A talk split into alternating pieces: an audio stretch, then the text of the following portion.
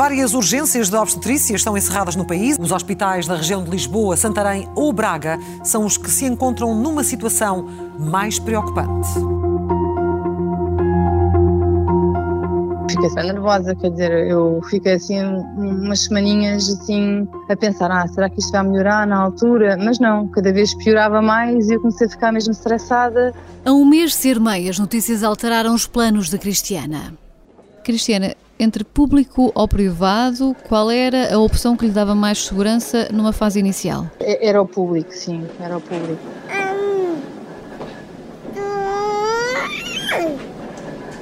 Imaginou o parto numa maternidade pública, era lá que se sentia em segurança. Mas os encerramentos abruptos levaram a uma mudança de planos. A bebê acabaria por nascer no privado. Deixava-me eh, muito nervosa um, e a partir do momento que eu decidi, eu estava super nervosa e a partir do momento que eu decidi para onde ia, um, relaxei muito mais e, e pronto, o próprio uh, parto em si e, e essa vivência já acarreta algum nervosismo. O primeiro filho de Cristiana tem menos de dois anos, nascido por isso em plena turbulência da pandemia. Cristiana sente até hoje que o peso nos serviços pesou demasiadamente na hora do parto. Não podíamos estar com o pai, havia imensas restrições e eu não estava tranquila. Acabámos por ter um parto vegetariana. E eu acredito que tenha sido um bocadinho também por esse stress vivido nessa altura.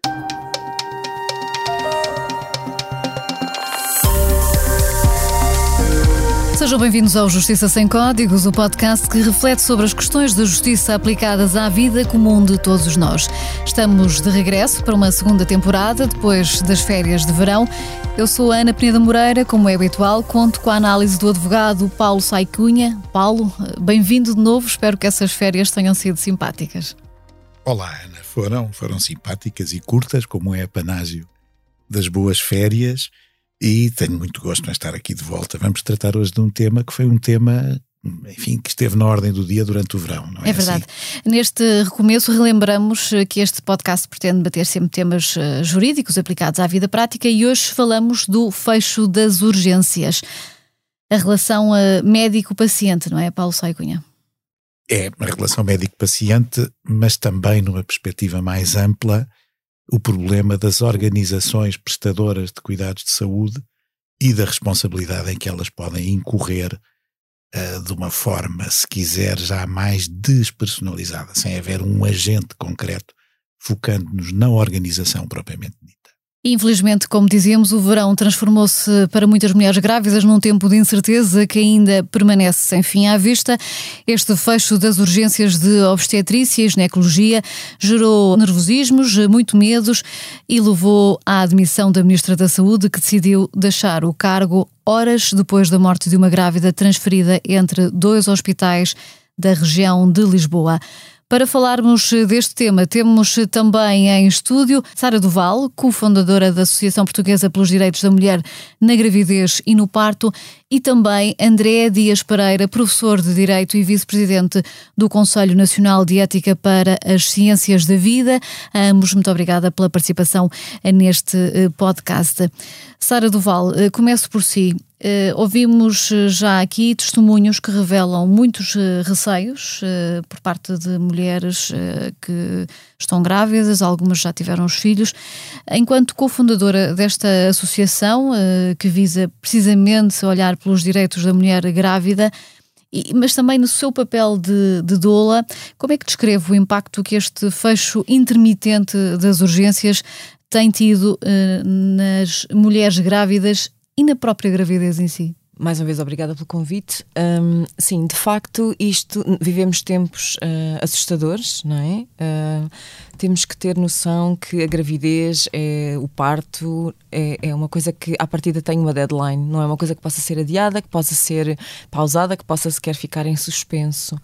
Um, uma das necessidades básicas de uma mulher em trabalho de parto é precisamente a continuidade de cuidados, um, o confiar uh, no prestador de cuidados de saúde. Um, a evidência, muita evidência uh, internacional e não só veio demonstrar que é o que torna o parto mais seguro, não, é? não só a continuidade de cuidados, como uma boa relação com os seus profissionais de saúde e tudo o que seja a previsibilidade daquilo que vai acontecer consigo e com o seu bebê.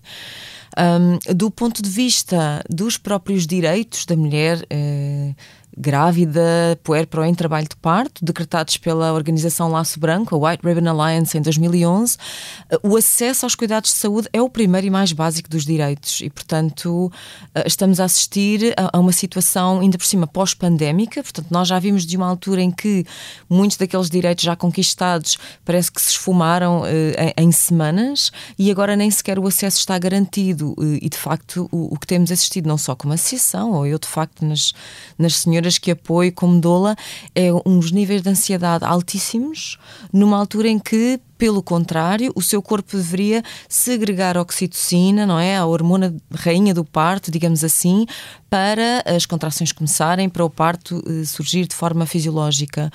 Um, no outro dia tinha uma senhora que me ligou aflita a dizer: oh, está toda a gente a ligar-me, dizem que a MAC vai fechar e eu vou parir na MAC. Tem 40 semanas, portanto, a qualquer momento o parto pode começar. E realmente uh, notam-se uns picos de ansiedade eh, que ao mesmo tempo não, não, se lhes pode valer, porque é uma coisa que é extra uh, aquilo que elas podem controlar ou que a própria associação possa dar como informação ou que eu, como doula, possa acolher, digamos assim. O máximo que se pode fazer é conseguir um bom plano B e plano C e ter presente que isso pode ser uma realidade. Já vamos falar sobre esses possíveis planos. Uh, André Pereira, estamos a falar de hospitais públicos onde os serviços ora fecham, ora abrem por vezes o dia todo, outras vezes apenas algumas horas uh, por dia.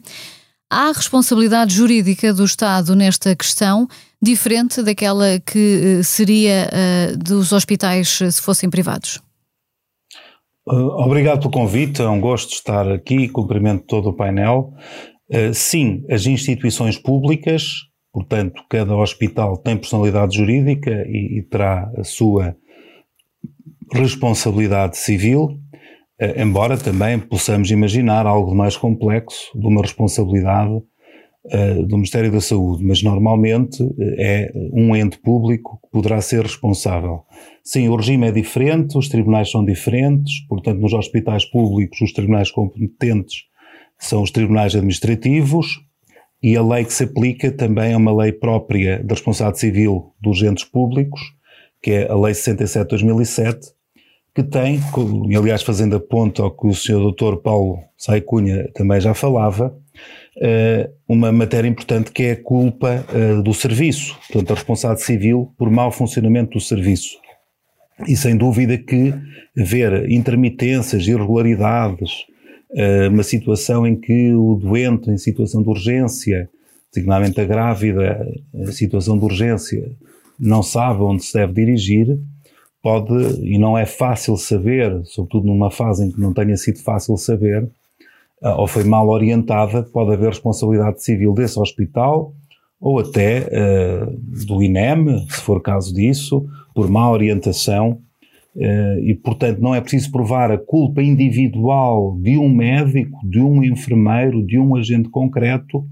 Aquilo que tem que se provar é que houve um funcionamento que não corresponde aos estándares adequados de funcionamento e, portanto, aí há uma pequena uh, facilitação, não é uma facilitação, é um elemento de justiça uh, perante essa situação nos hospitais públicos. Nos hospitais privados. O que está a dizer é que não há necessidade de haver aqui uma situação de negligência para haver um processo em tribunal em que o Estado uh, seja condenado por um qualquer dano que tenha causado. Haverá, digamos, uma negligência da organização, um mau funcionamento do serviço. Não tem que haver uma culpa de um agente concreto. Eu não tenho que identificar no processo o médico A, o enfermeiro B, uh, enfim, o agente C.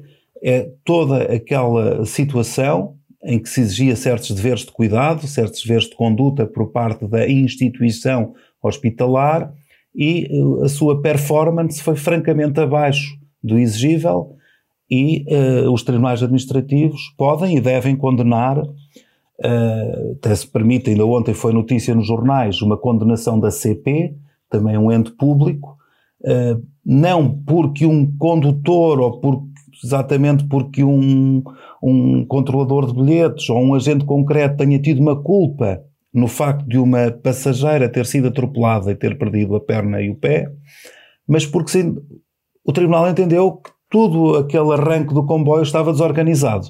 Portanto, fazendo aqui o paralelo, aquela desorganização, o facto das portas estarem abertas, trazendo para as urgências o facto de fechar a, a uma hora, depois abrir a outra, a, a grávida poder ser empurrada para um lado e para o outro, pode, sem dúvida, gerar responsabilidade civil de uma destas entidades.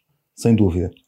Nos hospitais privados, deixe-me só dizer que também pode acontecer isso. Porque se houver uma relação contratual prévia, uh, já uma relação duradoura de acompanhamento, e se também houver a expectativa no plano contratual de que haja um serviço de urgência, e se ele também estiver fechado, naturalmente que o hospital privado também responde, porque não correspondeu às exigências do contrato. A lei, de alguma forma, exige mais aos serviços públicos do que exige aos privados, e nesse aspecto a responsabilidade do Estado é superior àquela que poderia ser a responsabilidade eh, de um hospital privado, eh, se estivermos a falar em igual eh, circunstância de, de, de fecho de serviços. Ou seja, um hospital privado não é obrigado a ter uma maternidade aberta, bastará certamente, digo eu, é uma pergunta, anunciar que ela vai fechar sem que isso traga responsabilidades de maior, ou não? Bom, teríamos que ver o, o, detalhe. De qualquer modo, isso até nos levava a um outro problema, eh, enfim, não é exatamente o que queriam, mas que é a questão do modo como se está a nascer nos hospitais privados. E desculpem, mas até invocou a condição de membro do Conselho Nacional de Ética, é um problema enorme. Nós estamos com péssima prática médica na obstetrícia em Portugal, designadamente na Grande Lisboa nós temos um número inacreditável de cesarianas em Portugal, designadamente na Grande Lisboa. Obviamente, para fazer cesarianas não é preciso serviço de urgência, é um serviço de facto muito barato, porque basta ter o serviço aberto à hora certa, não é? 24 horas por dia, não é preciso ter equipas montadas à espera do inesperado, está tudo previsível, portanto é bastante previsível mas para a saúde da mulher e para a saúde da criança está provado que não é um modo uh, ideal de nascer, sobretudo nessas uhum. estatísticas, uh, enfim, recordistas mundiais. E, portanto, temos que associar também uma coisa à outra. Uh, o facto dos hospitais privados se estarem a especializar em cesarianas programadas é realmente algo que mereceria a atenção da ordem dos médicos, enfim, de todos os agentes, porque é má prática, como é sabido. Aliás, eu tive a sorte de ser pai mais uma vez em junho e uma, um ponto interessante que notava era que as pessoas me perguntavam em que dia vai nascer. E eu e a minha esposa achávamos a pergunta absolutamente descabida, porque nós não sabemos em que dia vai nascer.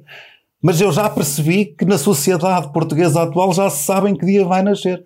Ah, e, portanto, lavro aqui de facto o meu alerta. Isso é má prática médica.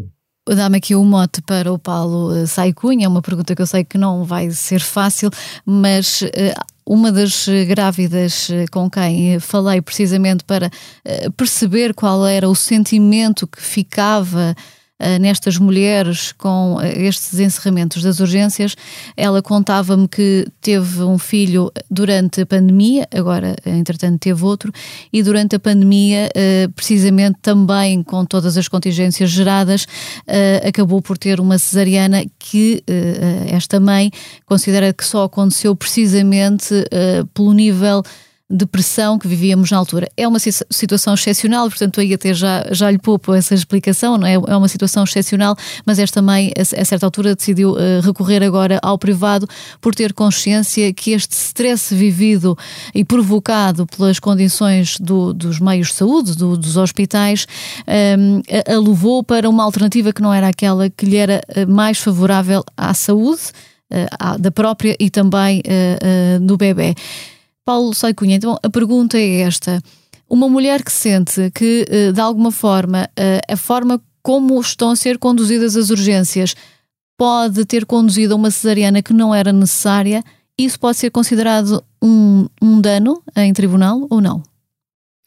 Ou é Bem, muito difícil? É, é, é, difícil sem atendermos umas, às circunstâncias concretas do caso, mas em teoria pode, mas temos que ver porque há aí uma confluência de questões problemáticas, de órbitas de problemas que se colocam em variadíssimos níveis. E uh, uma coisa é, como o senhor professor disse muito bem, aquilo que pode corresponder a uma má prática clínica por essa, enfim, taxa elevadíssima e porventura não necessária de cesarianas, mas fazendo o contraponto para a vontade da parturiente, eu conheço de experiência própria muitas senhoras grávidas que optam conscientemente pela cesariana e tendo maneira uh, recorrendo a seguros de saúde ou tendo até maneira de suportar os custos que não são assim tão dispicientes como isso uh, da medicina privada, ou optam por fazer na medicina privada. Bom, coisa diferente são as situações de emergência e a capacidade de resposta que as instituições de saúde têm que dar a essas situações de emergência. Bom, e aí, de facto, a responsabilidade do Serviço Nacional de Saúde está na primeiríssima linha, porque precisamente as situações de emergência são aquelas com que, pela natureza das coisas, não se pode contar. Ah, não se pode contar com a situação de emergência. E quando ela acontece, é necessário que o Serviço Nacional de Saúde disponha dos meios adequados para que, com a normalidade e a previsibilidade que estas situações reclamam, possa prestar uma resposta eficaz e evitar danos, seja danos à vida e à saúde do nascituro, seja à vida e à integridade física da mãe. Mas quando fala em situação de emergência, neste caso, eh, está a referir-se exatamente ao que é uma situação excepcional, estou uma catástrofe referir... ou uma situação de emergência não, não, é também não, estou... a, eh, a, emergência que uma grávida possa ter. Essa é outra emergência. Uhum. Estou-me a referir a contingências próprias da gravidez que podem determinar que o nascimento seja anterior à data prevista ou que podem resultar de complicações relacionadas com a saúde da mãe, com a saúde do feto, por aí fora. Portanto, são circunstâncias anómalas que conduzem a uma situação em que é necessário efetuar um parto de emergência, seja para prevenir a saúde da mãe, seja para tratar convenientemente do feto. Por exemplo, imagine um feto prematuro que tem que ter determinados cuidados neonatais, e, e é nesse aspecto que o Serviço Nacional de Saúde tem uma responsabilidade de primeiríssima linha, porque é ao Serviço Nacional de Saúde que cabe dar essa resposta. E, infelizmente, aquilo que se verifica é que uh, este verão as coisas correram francamente mal. Correram francamente mal e eu já não falo, é evidente que é um problema. Eu já agora permitam-me um parênteses. Eu tenho, nunca tive um parto eu próprio, como é evidente, mas, mas tenho experiência filhos. de partos, porque tive seis partos e sete filhos, e portanto tenho uma ideia do que é estar numa sala Tens de partos. explicar que tem gêmeos, senão as pessoas vão ficar a fazer contas de cabeça. é isso mesmo. Bom, e portanto, tenho, felizmente nunca nenhuma das minhas mulheres foi submetida a uma cesariana, portanto, tudo partos naturais, mas é perfeitamente compreensível que no fim da gravidez, sobretudo se é uma primeira gravidez, que a, a, mulher grávida sinta uma ansiedade natural que é perturbadíssima com um quadro como aquele que se viveu no verão passado. Eu já não estou a falar de situações de verdadeira emergência. Uhum. Estou a falar do acompanhamento clínico do, do nascimento, do, do, do parto. Deixa-me perguntar aqui à Sara Duval se considera que uma cesariana, ainda que, e nós sabemos disso, que seja a escolha de muitas mulheres, uh, por variadíssimas uh, razões, uh, mas se uma cesariana pode efetivamente ser uma consequência menos positiva na vida de uma grávida que não, não escolheu ter e se pode, se o stress que, gerado à volta de uma situação em que a mulher não controla onde é que vai ser o seu parto, se o seu médico estará disponível, se a equipa que conhece habitualmente vai estar disponível, se tem que fazer 10, 20 ou 100 quilómetros, como chegou a acontecer, se isso pode induzir aquele que poderia ser um parto natural acabar numa cesariana. Assim, há, muitos, há muitas razões pelo qual uma cesariana emergente pode acontecer. Uh, e se é verdade que muitas mulheres escolhem ter a sua cesariana, e de facto é uma coisa que nós defendemos muito na associação, que é uh, o parto humanizado para uma mulher não será para outra e, portanto, o que importa de facto são as escolhas. No entanto. E não estamos aqui a fazer juízos de valores, Exatamente. estamos apenas a tentar perceber Exatamente. o que é certo para uns, possa não Exato. ser certo para outros e juridicamente a responsabilidade das partes Exato. envolvidas. Uh, mas lá está, não é? Uh, muitas vezes o que acontece no privado é, uh, portanto, esta pandemia de cesarianas também é porque a informação é passada muitas vezes de forma enviesada. E se calhar, se se explicasse àquela mulher, olha, vamos marcar a sua cesariana sem palavras do género, não está farta de estar grávida, ou eu vou de férias, o bebê já não está aí a fazer nada. Coisas que não são informação fidedigna nem baseada na evidência científica. Se dissessem, olha, você se tiver uma cesariana, tem mais hipóteses em gravidezes futuras de uma ruptura uterina, por exemplo, de uma placenta acreta. O próprio bebê pode ter mais. Uh, um, mais hipóteses de, de, de, ter alergias, diabetes tipo A. Portanto, há toda uma série de, de, de questões de saúde que advêm de uma cesariana. Será que isso é realmente passado às mulheres? Parece-nos que não. Relativamente ao stress poder levar a uma cesariana, o stress, certamente que sim, e não, não esquecer que o momento do parto não é só o momento em que o bebê está ali a sair, não é? Eh, vem de todo o facto de o parto poder ser monitorizado, se poder estar a perceber, por exemplo, se as águas têm mecónio, se o bebê está a dar sinais de estar a entrar em sofrimento, não é? Não esperar pelo fim da linha para se ter que fazer uma cesariana. E às vezes, e eu já vi isso acontecer muitas vezes, um parto devidamente um, acompanhado e muito bem por muitos hospitais públicos, não é? Ah, o bebê parece não estar a gostar muito desta posição, vamos aqui mudar de posição, o CTG está aqui a dar sinal. Ou seja, há vários sinais que o parto e a gravidez, até no final, vão dando que passam neste momento pelos buracos da chuva, digamos assim, com estas urgências fechadas, com se calhar CTGs menos frequentes, com menos tempo de trabalho de parto monitorizado, que sem dúvida que podem levar a uma cesariana desnecessária, o que é uma pena. Doutor André, uh, estava a ouvir a Sara e estava a pensar no consentimento informado, uh, que é também um conceito que, que a lei prevê uh, e que está muito associado aos hospitais, à atividade médica.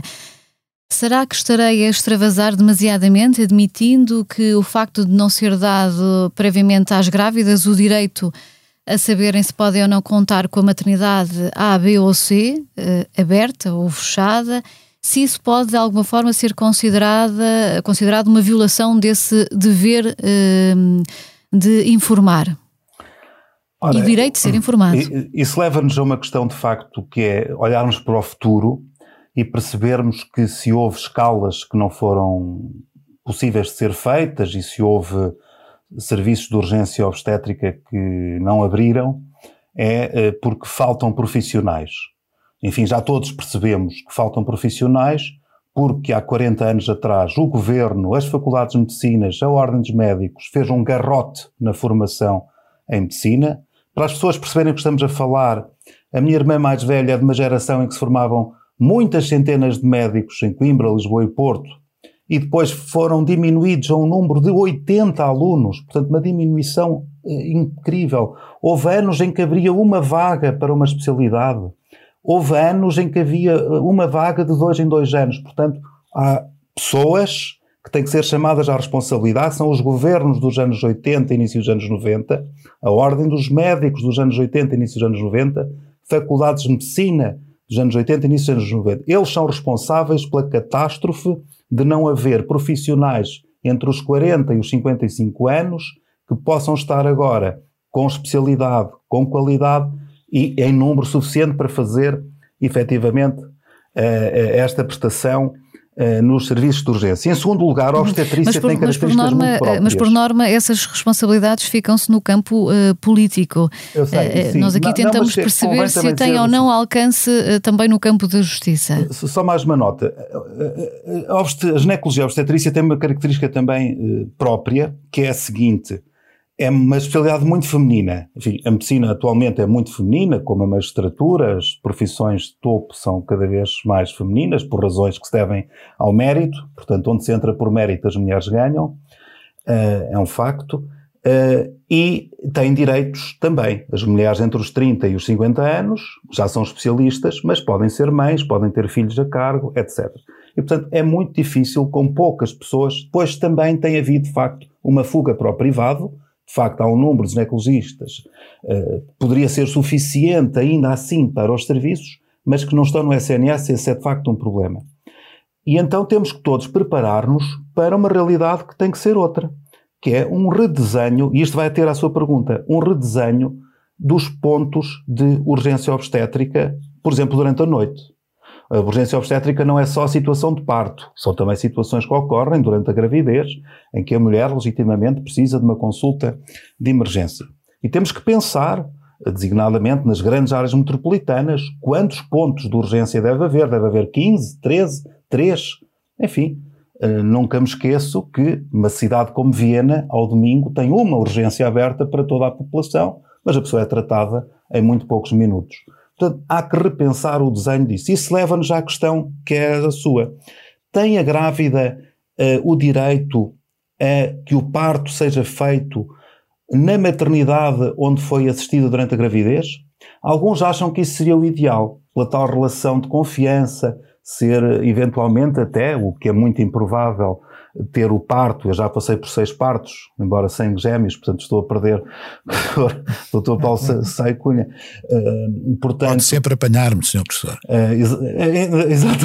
Bom, uh, ora bem, este é um ponto muito polémico, muito polémico. Poderemos criar uma rede de urgência que não corresponda à rede de maternidades? Isto vai estar em cima da mesa nos próximos tempos. E leva-nos à sua pergunta. Então eu estou a ser assistido numa maternidade, e uh, informam-me aqui que normalmente esta maternidade está fechada ao fim de semana. Uh, informam-me que uh, a urgência normalmente na maternidade aqui a 50 km. Bom, vamos então à questão do consentimento informado. Isto é mais uma questão de gestão de medicina e que está mais na ética médica do que propriamente no direito. Não me parece impossível que a pessoa tenha o, o acompanhamento numa determinada instituição de saúde, e de facto nos meses finais da gravidez já não é no centro de saúde, é na maternidade, e que depois, por contingência da organização do sistema, tenha que ter o parto a 50 quilómetros numa outra, ou a, ou a 30 quilómetros, no caso da Grande Lisboa, enfim, no, no noutra parte da cidade. Não me parece impossível. Bom é que haja transparência, boa medicina, boa organização de cuidados. O Instituto de Consentimento Informado é normalmente pensado para pontos mais concretos, ou seja, o risco da intervenção, as consequências secundárias da intervenção, embora a sua pergunta seja muito pertinente e vai nos levar a este problema de gestão do sistema. Não parece ilegal uh, que uh, a Comissão que está a reorganizar as urgências opte por isso. Imagine manter as tais 13 maternidades que existem na Grande Lisboa abertas, mas ter depois um rolemã ou ter algumas que se especializem em urgência noturna, não me parece. Até porque não há o direito a, opinião... a ter o parto Sim. com aquela médica. Deixa-me ouvir não a há. opinião do Paulo de Saicunha, eh, porque essa questão que expôs agora é um pouco diferente da que existe eh, neste momento, porque eh, o facto de existir agora um plano em que as grávidas previamente sabem que em determinados dias ou com algum tipo de periodicidade a, a, maternidade A, B ou C está aberta ou fechada, isso de alguma forma é algo com que se pode contar previamente. Pode não ser o ideal para a grávida, mas ela sabe que se acontecer no sábado ou no domingo, aquela maternidade já está dada como fechada eh, nesses dias. O que está a acontecer agora, Paulo Saicunha, é uma intermitência eh, de fecho das, das maternidades, muitas vezes anunciada na véspera ou quando as grávidas batem à porta dos hospitais. E isso é uma situação diferente ou não?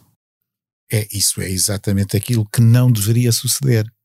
Ou seja, as grávidas têm que ter um conhecimento prévio daquilo com que podem contar numa situação de emergência. Mas isso pode ser alegado como um, um dano, causador de um dano em tribunal? Pode, naturalmente que sim, e pode ser apontada como uma falha da organização e como um funcionamento anormal dos serviços de saúde, porque parece-me evidente que sendo as grávidas pessoas identificadas e que são alvo de um acompanhamento médico regular durante a gravidez, têm o seu médico assistente, fazem as suas consultas, fazem os seus exames.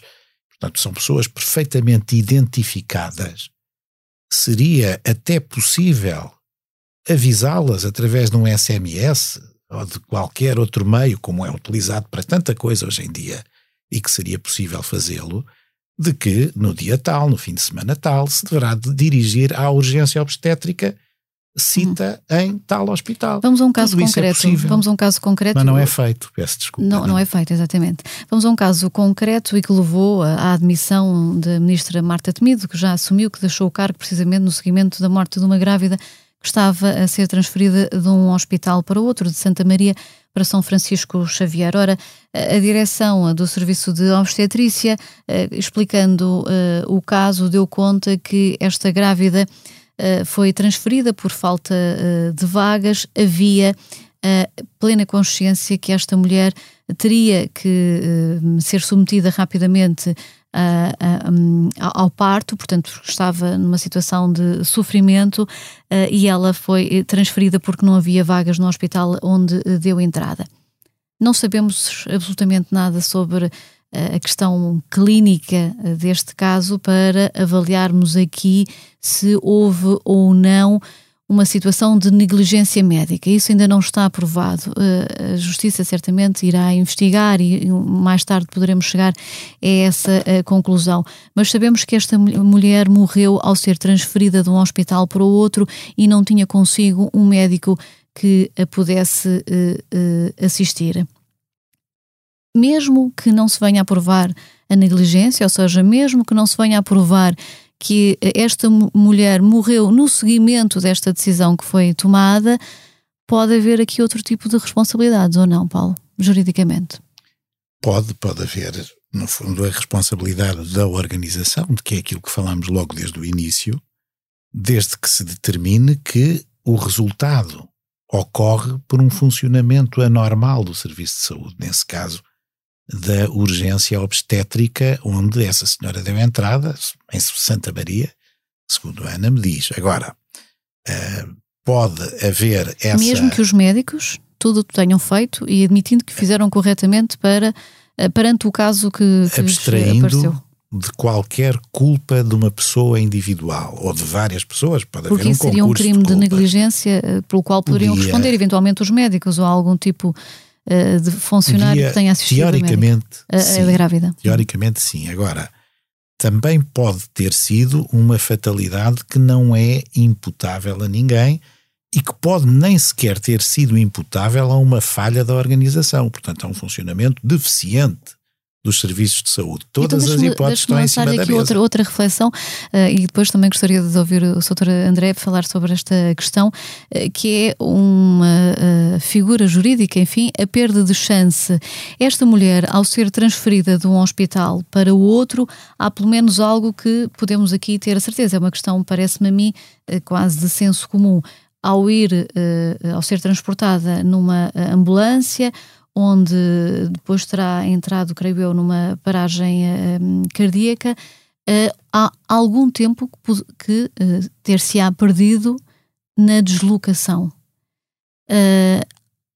a Justiça prevê a questão da perda de chance uh, eventualmente uma mulher que é uh, transferida de um hospital para o outro, onde não havia vagas, onde possivelmente essas vagas não existiam porque o Santa Maria estava a receber uh, grávidas, doentes de outros hospitais que entretanto estavam com as portas fechadas, pode ou não entrar aqui essa figura da perda de chance?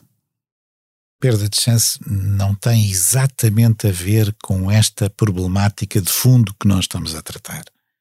Obviamente que se determinados cuidados que são necessários, que são recomendáveis de acordo com as leis artes e se o são precisamente para uh, mitigar um risco que existe e que se pode vir a concretizar na morte, por exemplo, se esses cuidados não são prestados em devido tempo, se não são prestados da forma adequada, se há uma qualquer falha e que por via dessa falha ocorre um desfecho danoso, a morte, neste caso, poderá haver responsabilidade, quer das pessoas que tiveram intervenção direta e que cometeram algum erro, quer da organização, e aqui falo do Serviço Nacional de Saúde, ou dos hospitais envolvidos em concreto, porque precisamente essa, eh, essa falta de tratamento tempestivo e recomendável no caso eh, levou a um desfecho infeliz que foi a morte dessa senhora.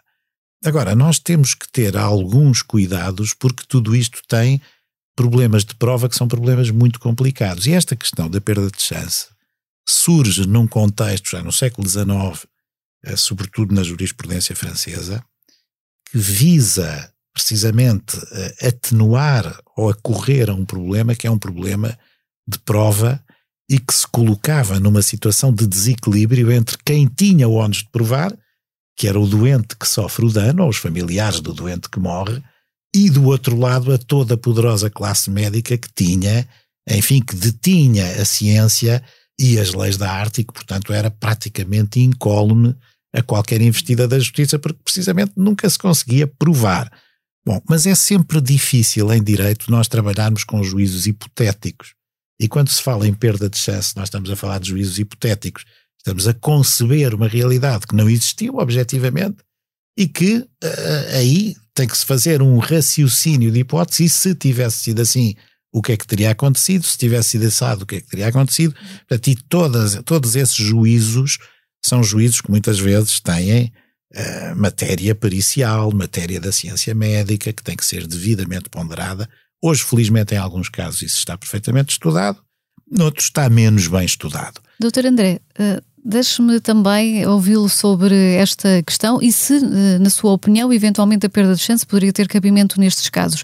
Eu só para ajudar a contextualizar esta questão da perda de chance, vou contar aqui um caso, talvez muitos dos nossos ouvintes já não tenham a memória, mas ele na altura eh, teve cobertura mediática. Um hospital privado, há uns anos, eh, foi processado porque uma utente entrou nesse hospital com uma septicémia que não foi diagnosticada uh, quando, uh, a quando da primeira ida ao hospital, ela foi enviada para casa, continuou uh, a sentir-se mal e o seu estado de saúde piorou consideravelmente, voltou ao mesmo hospital privado e só nessa altura é que lhe foi diagnosticada uma septicemia. Os tribunais vieram a, a provar que, de facto, esta mulher, se tivesse sido diagnosticada logo à, na primeira ida ao hospital teria tido mais probabilidade de sobrevivência, ainda que não se tenha provado que ela poderia efetivamente sobreviver se eh, tudo tivesse corrido como uh, seria uh, uh, esperado nesta assistência médica. E feita esta contextualização, o que lhe pergunto é, no caso, por exemplo, só por exemplo, não é, desta, desta grávida que está a ser transportada para um outro hospital e, portanto, abre-se aqui um espaço de tempo. Um, sem uma assistência mais direta e com os, os cuidados uh, uh, necessários a esta mulher, se pode ou não também haver aqui uh, uma situação de perda de chance, ainda que se venha a, a verificar que não houve qualquer falha por parte dos médicos? A pergunta é pertinente no sentido em que temos uma grávida numa situação de extrema emergência e precisava de cuidados médicos Vamos imaginar que simplesmente havia uma recusa de médico. Por hipótese académica, os médicos dizem, não, não trata esta grávida. Bom, aí não tínhamos nenhuma dúvida em dizer que há uma má prática, até em um crime, e que há uma responsabilidade civil total, na medida em que eles se recusaram até a ter um ato terapêutico exigível. E, portanto, responsabilidade civil a 100% e até a responsabilidade criminal. Vamos imaginar outra situação. Os médicos agiram imediatamente, fizeram o melhor possível, mas provou-se que ela faleceu porque já era tarde demais. Ou seja, mesmo tendo feito a intervenção às 10 da noite, já não era possível salvar perante aquele quadro clínico. Onde é que entra a perda de chance? Entra ali entre uma situação e outra, como disse. Ou seja, se tivessem intervindo, havia uma probabilidade forte de a salvar não uma probabilidade a 100%, mas uma probabilidade a 60%, 70%, seria sempre incerto.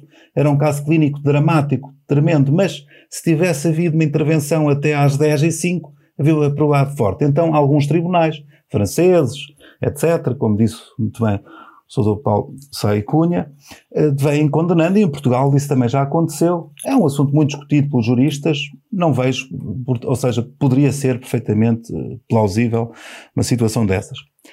Uh, aqui veremos qual é o desenrolar. O marido aparentemente não vai intentar a ação da responsabilidade civil, não, não, não sei, foi só que ouvi na, na SIC Notícias, uh, e portanto uh, poderá ser um caminho a explorar.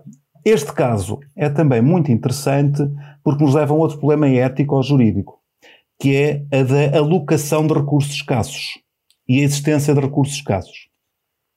Qual é o recurso escasso nesta situação? É a incubadora. Uh, também já passei por isso, mas felizmente está toda a gente viva e, e de bem. Mas realmente as maternidades não têm um número ilimitado nem infinito de incubadoras. Não tem. Tem um número, tem 10, tem 15. E a verdade é que também aqui a demografia médica, ou melhor, aqui a demografia da gravidez mudou e efetivamente há cada vez mais partos prematuros e a necessidade de recorrer a incubadoras. E então, esta é a defesa do Hospital Santa Maria na televisão, diz, bom, não havia, não havia. Também a situação de caos em que estavam a receber muitas grávidas de outras maternidades. Mas eu levantava já aqui um alerta. Bom, não havia, mas se não, perante uma região de mais de 3 milhões de pessoas, não deviam já ter mandado vir mais incubadoras? Tal culpa da organização? A falta de previsibilidade, a falta de uma direção que preveja que não bastam 15 ou 20, se calhar já precisamos de 25. Bom, é aqui algo a refletir. Mas a verdade é que não tinha. Tal como nenhum hospital melhor do mundo vai ter um número infinito de incubadoras. Nós discutimos muito isto a propósito da Covid em 2020, portanto, o acesso à respiração assistida há limites e, portanto, há decisões trágicas, as chamadas decisões trágicas. Aqui, os senhores doutores tomaram a decisão, tinham outra grávida, já, salvo erro até com gêmeos, um pouco mais avançada, uh, ia ocupar as duas incubadoras. No juízo clínico, pareceu-lhes que ainda haveria tempo e o tempo aqui estamos sempre a falar, como disse muito bem a Ana, eh, de umas boas meias horas, porque ir de um hospital para o outro não é propriamente, eh, demora algum tempo, mas correu mal. Correu mal, poderá ser investigado, está a ser investigado, eh, mas portanto temos este problema. O ponto ético é, esta decisão foi feita por discriminação? Imagino que se prova, bom, como esta é estrangeira e a outra é portuguesa, a estrangeira vai para outra maternidade. Ah, imediatamente temos aqui um grande problema jurídico e até um problema nacional, digamos assim. Não será sido por discriminação, terá sido por juízo clínico. Mas já há que estudar esse juízo clínico e averiguar se foi tomada uma boa decisão. Pronto, foi tomada uma boa decisão. Ela de facto estava num, num estadio de, do parto um pouco mais atrasado, estava estável, situação clínica estável. Eh, depois acontece uma situação, efetivamente, na ambulância, em que efetivamente aquilo tudo se precipitou. Uh, vamos ver, o bebê acabou por nascer e desejo que o bebê esteja a recuperar bem. Uh, e, portanto, aquela sim, grávida chegou a outra maternidade, foi, de certeza. Não foi esse o fim tão, tão positivo da mãe. A mãe perdeu a vida e, portanto, estamos aqui perante um caso que ficará certamente na memória de todos nós e que marcará esta claro, época e menos que a criança feliz. esteja a recuperar bem, eh, porque enfim, era muito todos, prematura todos esperamos. e que tudo corra bem. Sara, Sara Duval, uh, há algum tempo o bastonário da Ordem dos Médicos lançou uma ideia que não ganhou grandes adeptos, mas deu pelo menos alguma conversa sobre o facto de se deixar de chamar os médicos de senhor doutor. Parece-me que por trás de tudo isso havia aqui o chamado uh, paternalismo uh, médico que no passado uh, nos fazia olhar, nos fazia enquanto sociedade olhar para os médicos como figuras superiores a quem de alguma forma se deveria quase um grande dever de respeito para lá do respeito profissional e quanto pessoa, enfim.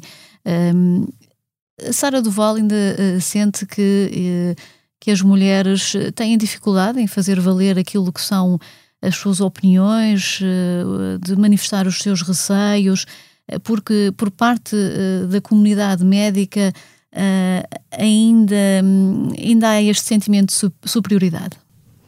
Sem dúvida que sim, eu acho que isso é patente no facto de pronto, certas declarações de ordem dos médicos menos felizes ultimamente um, e de muitas mulheres uh, terem também referido que não se sentem ouvidas, que não se sentem levadas a sério.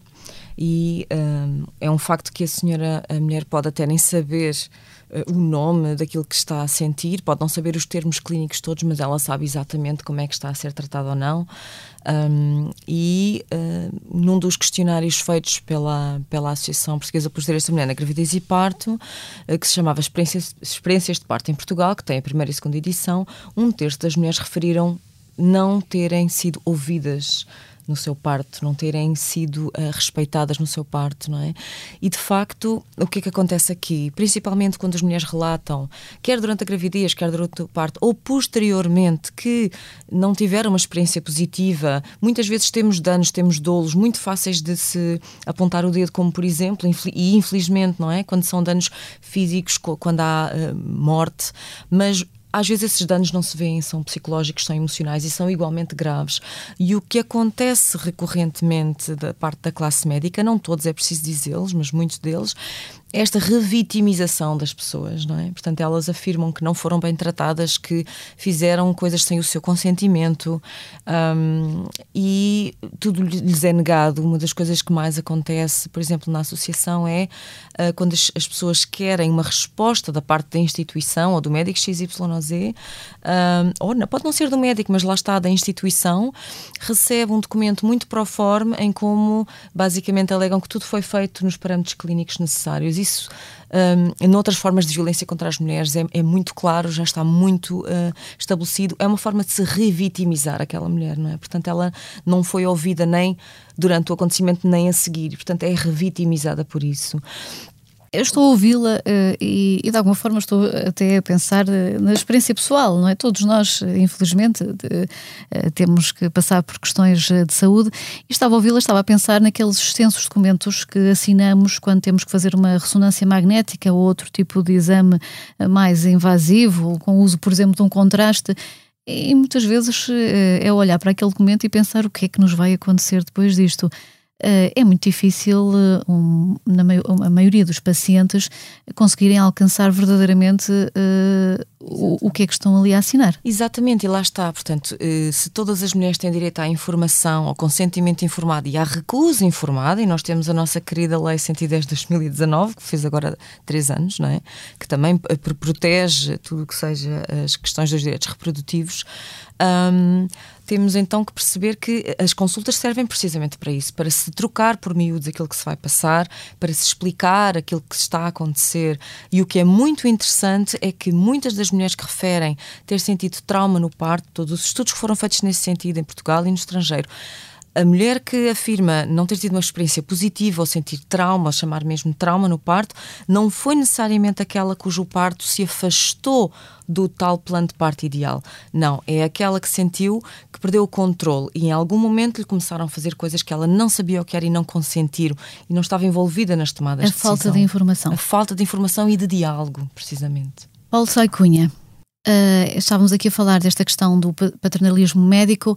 Para que fique bem clarificado e para começarmos também na reta final deste podcast, entre um médico e um paciente há um contrato. É uma relação ou pode, contratual ou não? Pode, pode haver ou pode não haver. Normalmente não haverá, porque o contrato se estabelece com a, a pessoa coletiva para quem o médico trabalha. O médico é um agente, um funcionário. Há na medicina privada, na situação clássica da consulta, há um contrato, nos privados também há um contrato. Nessas situações, tudo isso se verifica. E quando estamos a falar por contratos, é preciso esclarecer, não é preciso o, o, utente eh, é chegar é e assinar qualquer assinar tipo de documento. Portanto, um é uma documento. relação que está é, prevista na lei. É, eu, eu, se Ana me permite, eu gostava de dizer uma coisa que me é muito cara, porque eh, aquilo que nós constatamos aqui relativamente ao problema do verão, deste verão e de que estamos aqui a falar, é que há falhas monumentais de planeamento em saúde em Portugal. Ainda agora o senhor professor falava dos anos 80 e dos anos 90. Nos anos 80, final dos anos 80, quando era ministra a doutora Leonor Beleza, fez-se um investimento significativo em cuidados de saúde materno-infantis.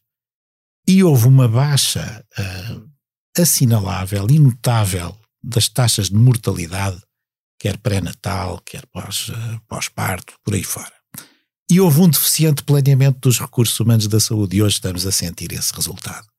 O que é lamentável num quadro em que nós somos o país da Europa com a mais baixa taxa de natalidade e, portanto, devíamos ter incentivos de toda a ordem a, a, a, fomentar o aumento da taxa de natalidade e não só não temos em áreas que são uhum. acessórias, como a área fiscal, como agora se constata que os próprios serviços de saúde têm uma organização deplorável e uma resposta absolutamente inaceitável.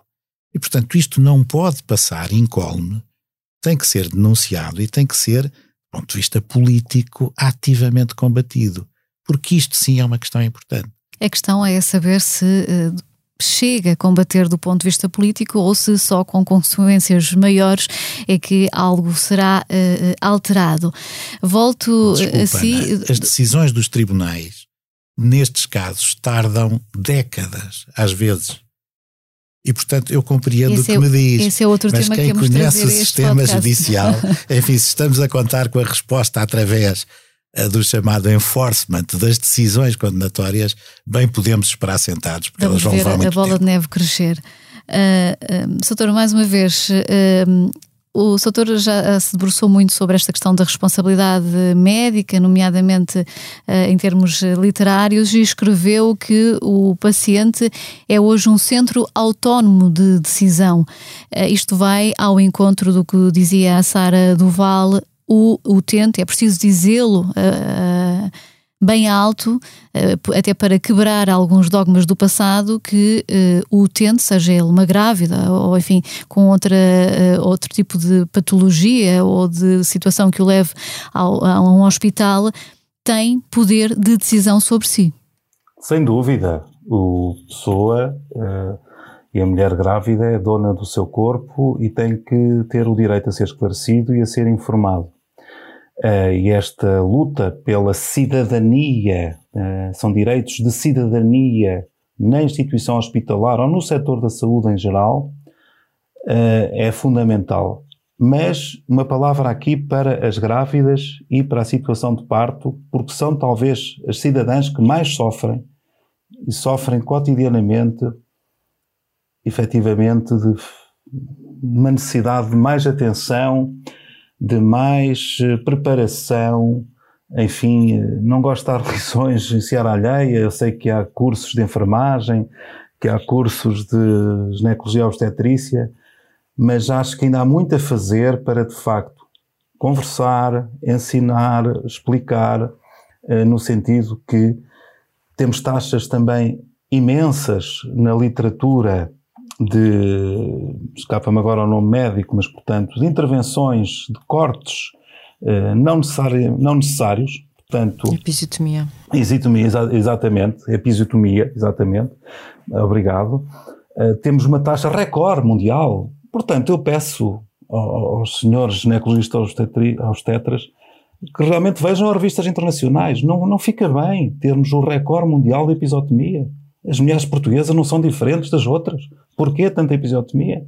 Em nome do paternalismo que eles sabem melhor? Não, não sabem. Não sabem.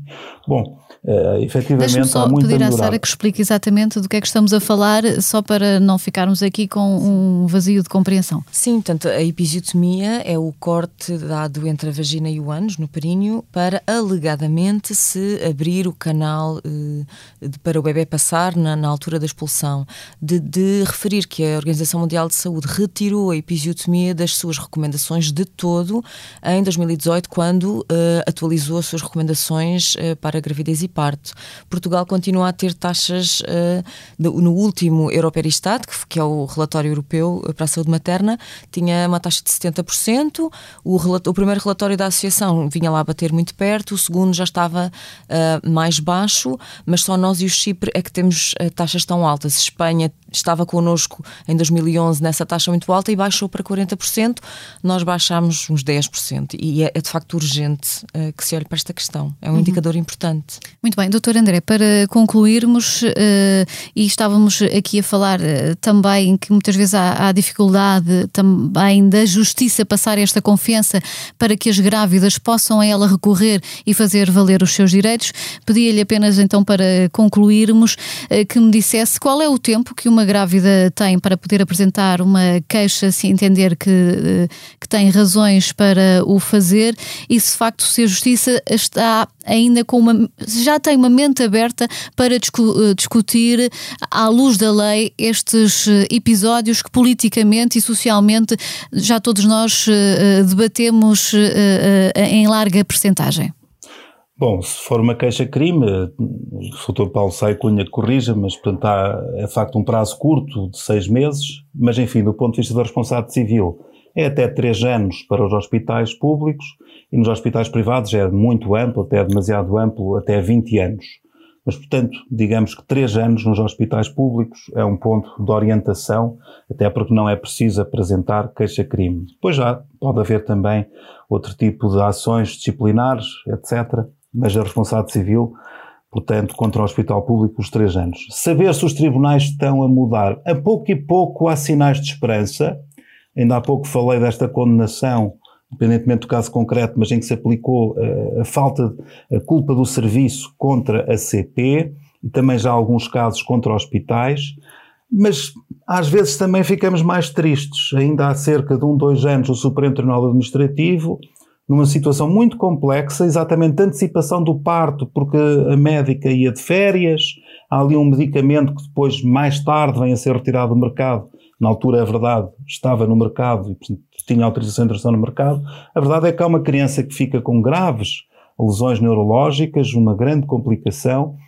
Uh, há condenações na, na, segunda instância e o Supremo Tribunal Administrativo depois acaba por absolver, invocando as mais tradicionais regras donos da prova.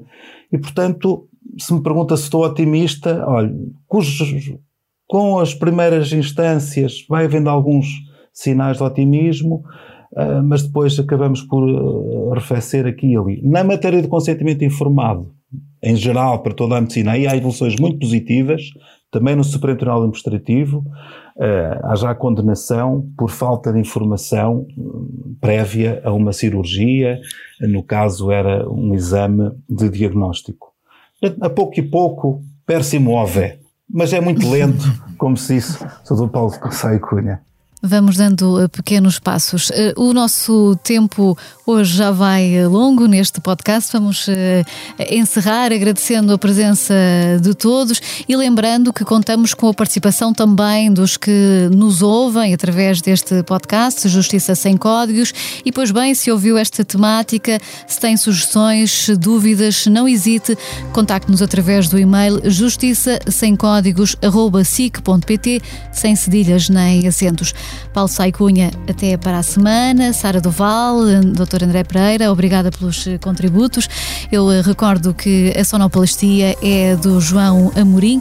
Contámos também com a ajuda à produção da Cristiana Cardoso e a coordenação da Joana Beleza. Eu sou Ana Peneda Moreira. O Justiça Sem Códigos regressa na próxima semana. Até lá, respeite os deveres, exija os seus direitos.